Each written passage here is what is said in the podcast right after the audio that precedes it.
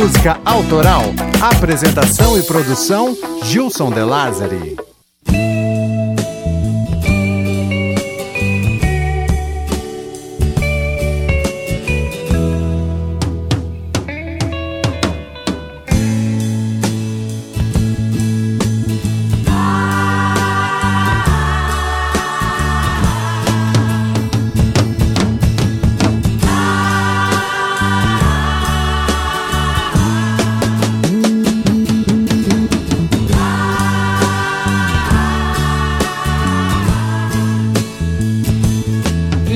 você. Essa metamorfose ambulante.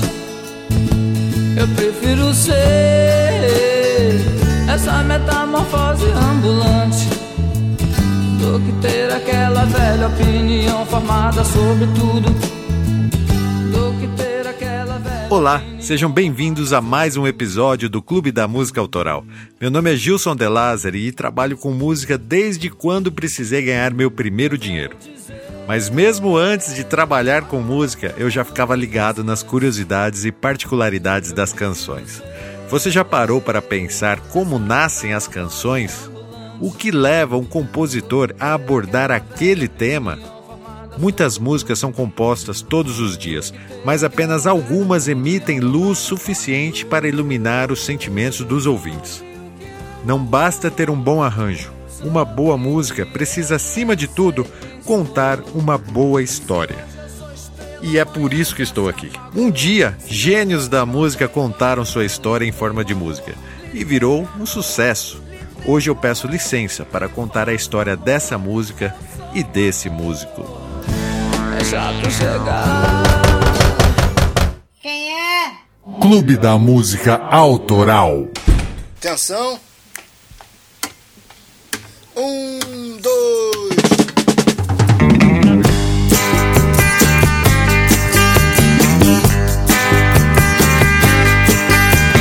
Muitas vezes, Pedro, você fala sempre a se queixar da solidão. Quem te fez com ferro, fez com fogo, Pedro. É pena que você não sabe, não. Eu tenho quase certeza que você já ouviu essa canção em algum lugar. Se não foi em um toca-discos antigo daquele seu amigo mais velho, ou na casa de um tio, do seu avô, provavelmente foi em alguma roda de violão onde alguém puxava um toca-Raul. Raul Seixas é considerado o pai do rock brasileiro e sua obra conta com 17 álbuns de estúdio, 6 discos ao vivo e 38 coletâneas. Mas afinal, quem é esse Pedro que Raul confronta ideologicamente nessa canção composta em 1974 por Raul Seixas e Paulo Coelho. Onde você vai, eu também vou. Pedro, onde você vai, eu também vou. Pedro, onde você vai, eu também vou. Mas tudo acaba onde começou. É que tudo acaba onde começou.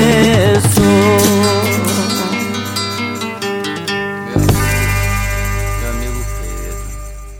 É, meu amigo Raul. Afinal, quem é Pedro? Esse é o segundo episódio da primeira temporada do Clube da Música Autoral. No primeiro episódio, falei sobre a música Tears in Heaven, de Eric Clapton. Espero que tenham gostado. Mas se você ainda não ouviu, é só buscar nas redes sociais, Facebook, Twitter, Instagram. Tenho certeza que você vai achar fácil. Do meu lado aprendendo a ser louco, um maluco total uma das grandes dúvidas da humanidade do existencialismo para os fãs de Raul Seixas, claro, é o Pedro. Quem seria o Pedro? Muitas discussões em bares acabam acaloradas porque cada um tem uma teoria. Pedro seria o Plínio, que é o irmão mais novo de Raul Seixas? Existe uma teoria que diz que sim. Mas também existem fortes teorias que diz que o Pedro é o pai do Paulo Coelho, que por acaso se chama Pedro realmente. Você já ouviu falar da teoria do Pinto? Da que Raul Seixas teria escrito essa música por seu próprio Bilal? É, loucura, né? Hoje vamos aqui discutir um pouco sobre as teorias de Amigo Pedro. Mas antes, vamos falar também de Raul, né? Vamos lá.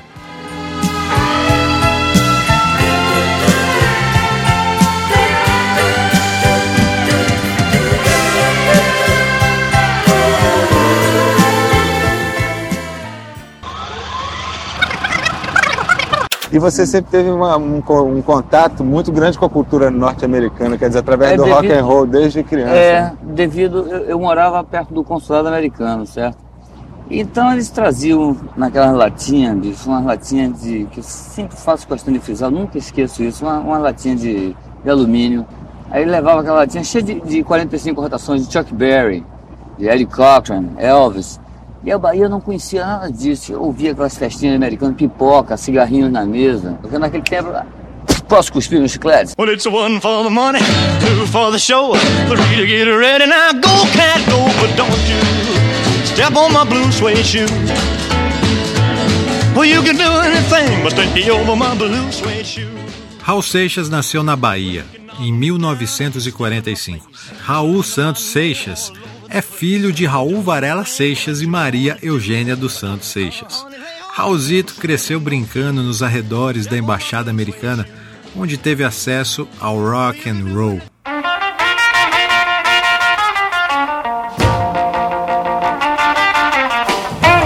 Embora Raul mantivesse um gosto muito sincero pela música, seu sonho maior era ser escritor, não músico.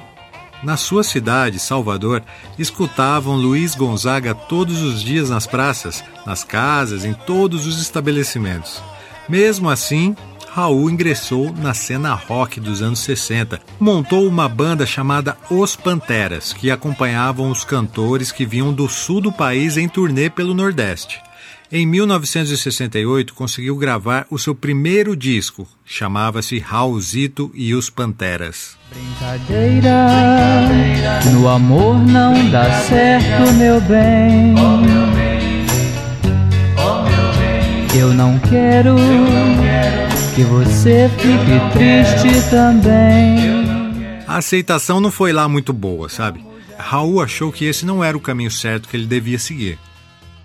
Poucos sabem, mas Raul também era um produtor musical dos bons.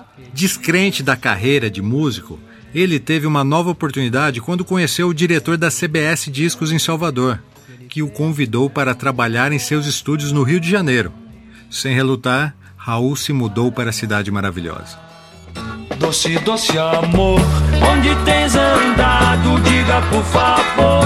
Doce, doce amor, doce, doce amor, que eu vou te encontrar, meu bem, seja onde for. Raul, além de produtor, também compunha as músicas para os artistas da CBS. Essa que estamos ouvindo ao fundo é um dos grandes sucessos de Jerry Adriani, composto por Raul Seixas.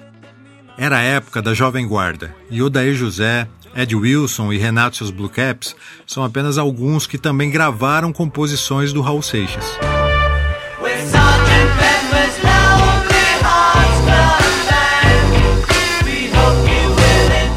Olha, Raul estava fortemente influenciado pelas músicas de Frank Zappa e do recém-lançado icônico disco Sgt. Peppers dos Beatles.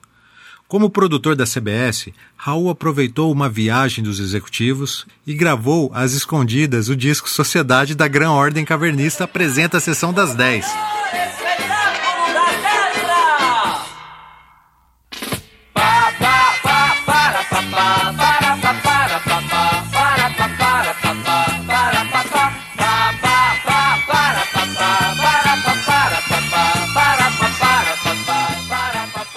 Além das influências psicodélicas, Raul misturou elementos da música regional, mas o resultado não agradou os dirigentes da gravadora da época, que além de não lançarem o disco, também demitiram Raul da CBS, que acabou voltando para Salvador.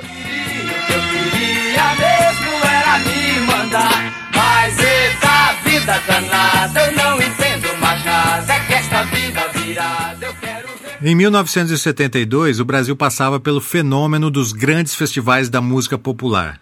Era o principal meio para revelar os novos artistas. Raul, astuto compositor que era, não poderia ficar de fora. Ele escreveu duas canções de sua autoria no Festival Internacional da Canção. Eu Sou Eu, Nicuri é o Diabo e Let Me Sing, Let Me Sing. Let me sing, let me sing, let me sing my rock and roll. Let me sing, let me swing, let me sing my blues and gold. Say, let me sing, let me sing, let me sing. Ambas chegaram ao final, aclamadas pelo povo e com ótimas críticas dos especialistas da época, hein? Não vim aqui tratar dos seus problemas, o seu Messias ainda não chegou. Eu vim rever a moça de Ipanema e vim dizer que o sonho, o sonho terminou. Não deu outra. Raul conseguiu um contrato com a Philips e gravou Krieg Rabandolo. Foi quando ele teve seu primeiro sucesso reconhecido e ecoado. Também não era para menos, né?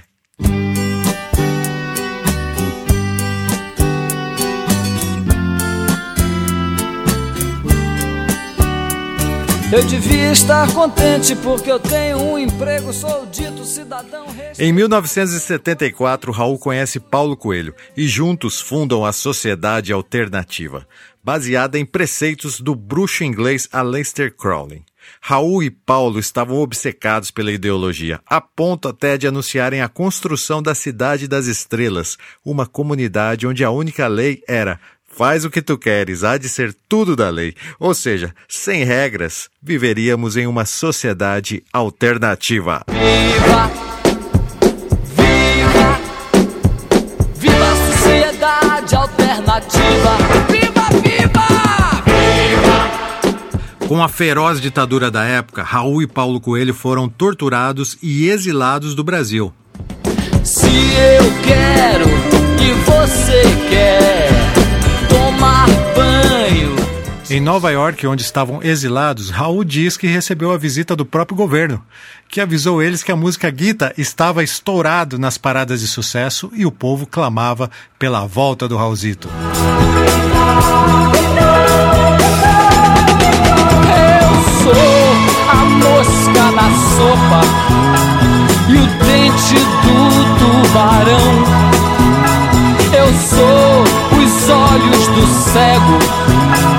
Cegueira da visão.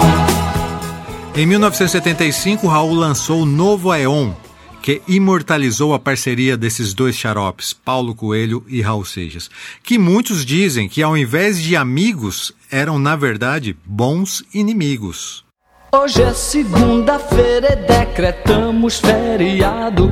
Chamei Dom Paulo Coelho e saímos lado a lado, lá na esquina da Augusta. Muitos fãs de Raul não gostam do Paulo Coelho.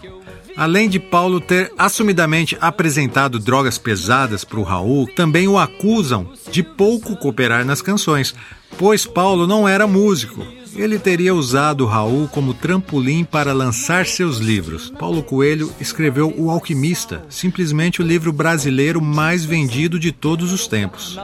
Então eu disse a Dom Paulette: Eu conheço aquele ali, não é possível, Dom Raulzito. O fato é que o disco Novo Eon não foi muito bem aceito pelo público. E Raul, nessa época, além de romper os laços com Paulo Coelho, também estava prestes a perder o contrato com a Philips. Mas não antes de lançar há 10 mil anos atrás. Eu tava junto com os macacos na caverna. Eu me vinho com as mulheres na taberna. E quando a pedra despencou da ribanceira, eu também quebrei a perna.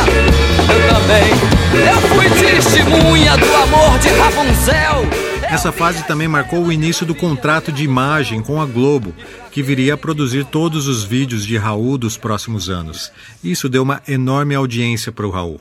Apesar da crítica ter ficado meio dividida, as vendas desse disco foram positivas e ficou marcado como um dos auges da carreira do Raul. Amigo Pedro nem de longe era a música que os dirigentes da gravadora pretendiam divulgar. Além de há 10 mil anos atrás, a outra canção que a Globo escolheria desse disco seria Eu Também Vou Reclamar. Ganharia também um clipe e também seria lançado no Fantástico. Porque eu fui o primeiro Já passou tanto janeiro, mas se todos gostam, eu vou voltar. Meu amigo Pedro acabou por se tornar um sucesso cult lá do B, apesar de ser a segunda música do lado A. A gravadora exigia sucessos instantâneos e midiáticos, mas os que cativavam realmente os seus fãs era a experiência em compreender certas sutilezas, às vezes escondidas nas letras, como essa do mistério de Amigo Pedro.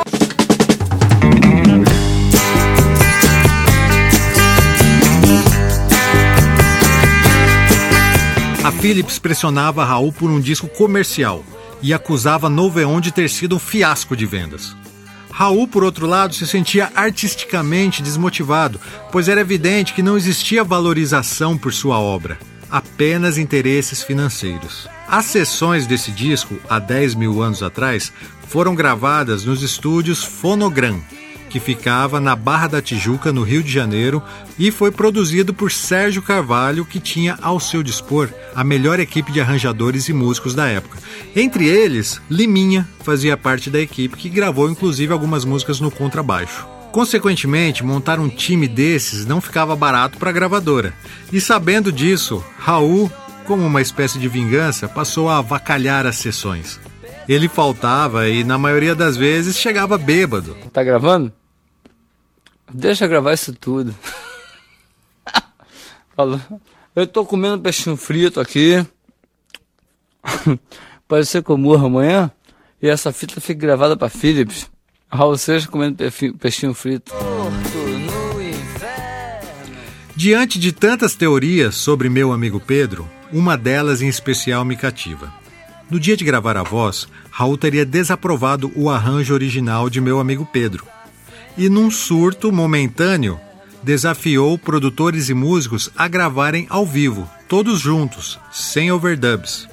Recurso esse que já estava disponível na época e que permitia gravar uma música instrumento por instrumento, um de cada vez para depois juntar. Essa teoria se fortalece se analisarmos a música. Vejam como ela começa. Atenção. Um, dois. Pode até ser impressão minha, mas além da contagem que sugere uma improvisação e do chiado excessivo que você ouve no início da gravação, tem também a panderola, onde você percebe o percussionista entrando com um ritmo dobrado, algo que só acontece no refrão, e talvez ele tenha errado.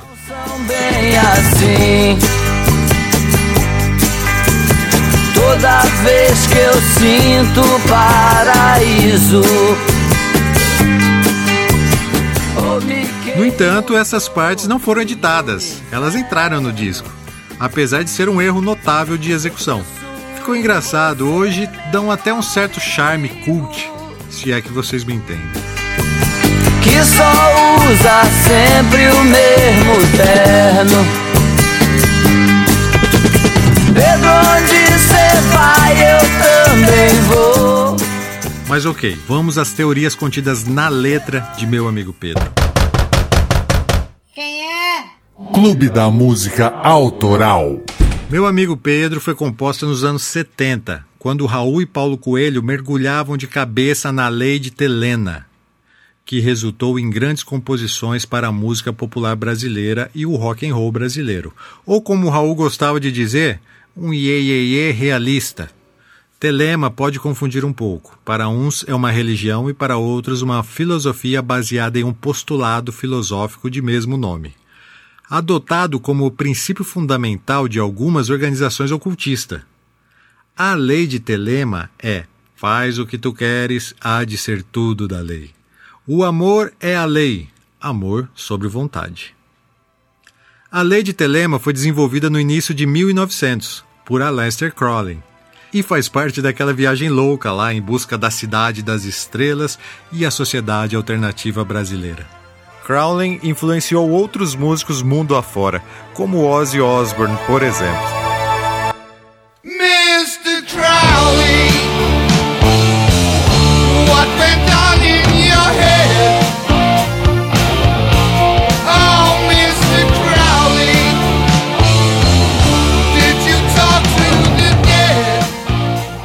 Ele foi um escritor e ocultista inglês. Em 1904, Crowley afirmou ter recebido o livro da lei a partir de uma entidade, e seu objetivo era servir de base religiosa e filosófica no sistema que ele chamou de telema.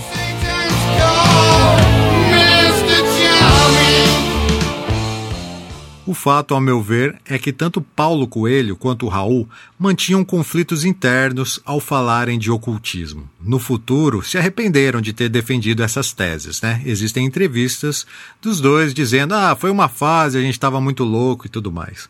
Mas o fato, ao meu ver, é que tanto Raul quanto Paulo Coelho mantinham conflitos internos ao falarem de ocultismo.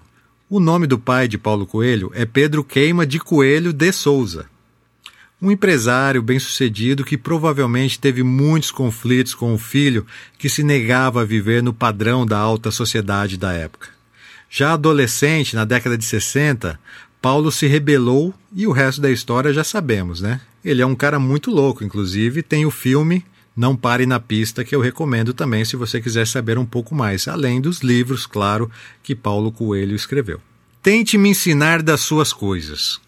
Que a vida é séria e que a guerra é dura. Mas se não puder, cale essa boca, Pedro, e deixa eu viver a minha loucura. Eu não tenho nada a te dizer, mas também não me critique como eu sou. Cada um de nós é um universo, Pedro. Onde você vai, eu também vou. Com esses trechos citados, podemos tentar imaginar uma conversa de pai para filho, onde Paulo Coelho tenta desabafar algo com seu pai Pedro. Já Plínio Seixas, irmão de Raul, afirmava que tal música fora feita para ele, inclusive com seu consentimento. Ouça a entrevista de Plínio, irmão de Raul Seixas. Eu sou Pedro, meu amigo Pedro. Aquela música ele fez para mim, ainda ligou para mim perguntando se eu fiquei pé da vida com ele por causa disso. Ele, pô, velho, eu vou ficar retado com você por isso, que é isso. Meu amigo Pedro aqui é comigo olhando por cima, vi que tem um Plininho muito presente na tua vida. Quem é o Plininho? É meu irmão. Meu irmão é quatro anos mais moço do que eu, o único que eu tenho, o caçula, né? E foi teu grande amigo mesmo? Foi meu grande amigo. Meu grande amigo mesmo. Eu. É, ele não entendia porque que o universo não tinha fim. Sim. Então eu levava ele em viagens que ele achava que tinha que terminar. Se a planta nasce e morre, se o homem nasce e morre, tudo tem que ter um fim. E eu levava ele extrapolando, tentando inventar um fim para o universo. E ele faz o que hoje? Ele é físico nuclear. No início da mesma entrevista, Plínio lembra que seus pais tinham uma conduta dura com os filhos, obrigavam eles a irem na igreja e seguir regras duríssimas. Porém, não revela conflitos e sim um bom convívio entre os dois. Algo que não combina muito com a letra de Amigo Pedro, que claramente mostra um confronto. Toda vez que eu sinto o paraíso ou me queimo torto no inferno, eu penso em você, meu pobre amigo, que usa sempre o mesmo terno. Plínio, além de uma boa relação com o Raul, ele ainda era responsável pelas internações nas clínicas de reabilitação, o que mostra que Raul, na verdade, dependia de Plínio e não o contrário. E para encerrar, a teoria predileta dos botecos, né? De que Pedro é, na verdade, o Bilal de Raul Seixas. Para você imaginar essa teoria, é só pensar um Raul Seixas olhando para o próprio Pinto e falando com ele. Quando quer chorar, vai ao banheiro. Pinto, as coisas não são bem assim. Toda vez que eu sinto paraíso, eu penso em você, meu Pinto amigo. Há tantos caminhos, tantas portas, mas somente um tem coração. Pinto, onde você vai eu também vou. Pode parecer cômico, mas eu mesmo já presenciei discussões acaloradas a respeito do assunto, algo controverso, vamos se dizer. Quando quer chorar, vai ao banheiro. Pedro, as coisas não são bem assim. De todas as estrofes de meu amigo Pedro, tem uma que eu mais gosto. Lembro, Pedro, aqueles velhos dias, quando os dois pensavam sobre o mundo. Hoje eu te chamo de careta e você me chama vagabundo. Essa frase para mim é a melhor, pois eu tenho convicção de ter seguido meu coração. Hoje trabalho com música. Para muitos, uma subprofissão, Não é difícil me perguntarem, mas além de música, você trabalha com o quê? Como se a música fosse apenas um bico, algo que você faz sem pretender uma remuneração. Afinal, como você poderia fazer algo tão legal e ainda assim receber por isso? Raul, quando chama Pedro de careta, tem um pouco disso. Tente me ensinar das tuas coisas. Vida é séria e a guerra é dura. Mas se não puder, calhe essa boca, Pedro, e deixa eu viver minha loucura. Todos os caminhos são iguais. Não adianta ser rico, malhado ou ter um carrão do ano, pois no fim estaremos juntos, seja sob um julgamento divino, num paraíso, num inferno, ou mesmo sendo mastigados por vermes dentro de um buraco escuro. Apesar de respeitar todas as teorias, eu acho que amigo Pedro, na verdade, ela pode ser tratada de uma forma mais simples. Paulo Coelho e Raul Seixas, na verdade, nos obrigam a pensar: no fim, valeu a pena?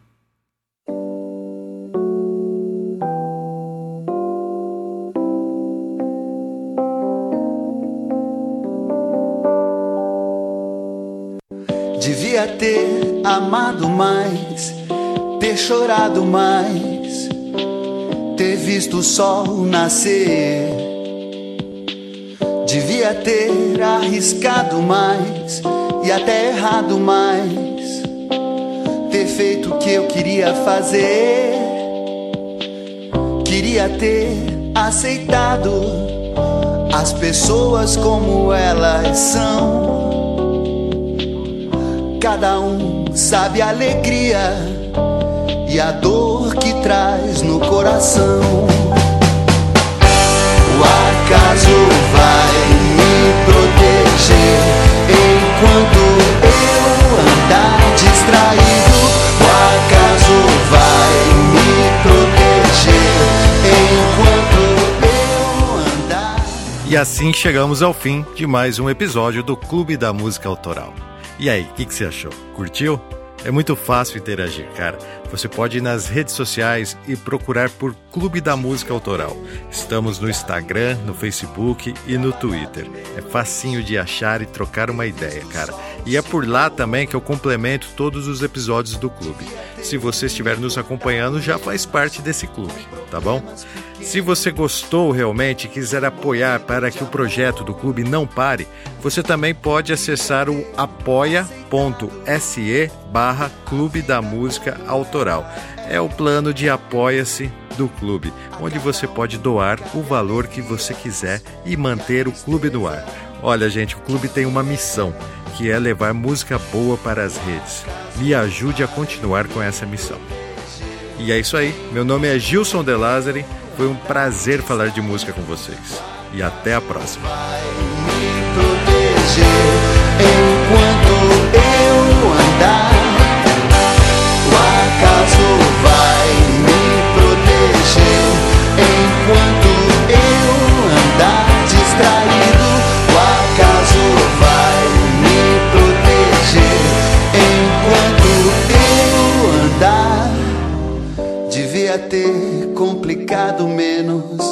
trabalhado menos ter visto o sol se pôr.